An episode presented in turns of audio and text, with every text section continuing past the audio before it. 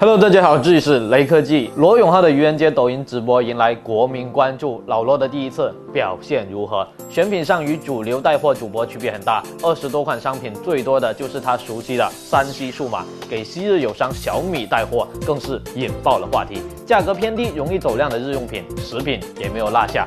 当年与王自如论战的 PPT 纸板，成为了罗永浩带货的个人特色，让观众更容易记住产品卖点。上总裁环节，请来小米卢伟斌、吉米中波和搜狗王小川，总裁发红包，打破卖货沉闷，不断掀起全场小高潮。昔日企业家，今日卖货，上总裁可能会成为老罗带货的另一特色。整场直播一共四千八百万人次观看，涨粉两百三十万。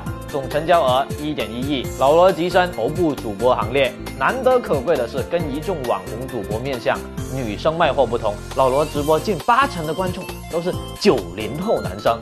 与罗永浩合作的品牌赚得钵满盆满，产品卖出去的同时得到了数亿全网话题热度曝光，一些小众品牌靠老罗出了圈。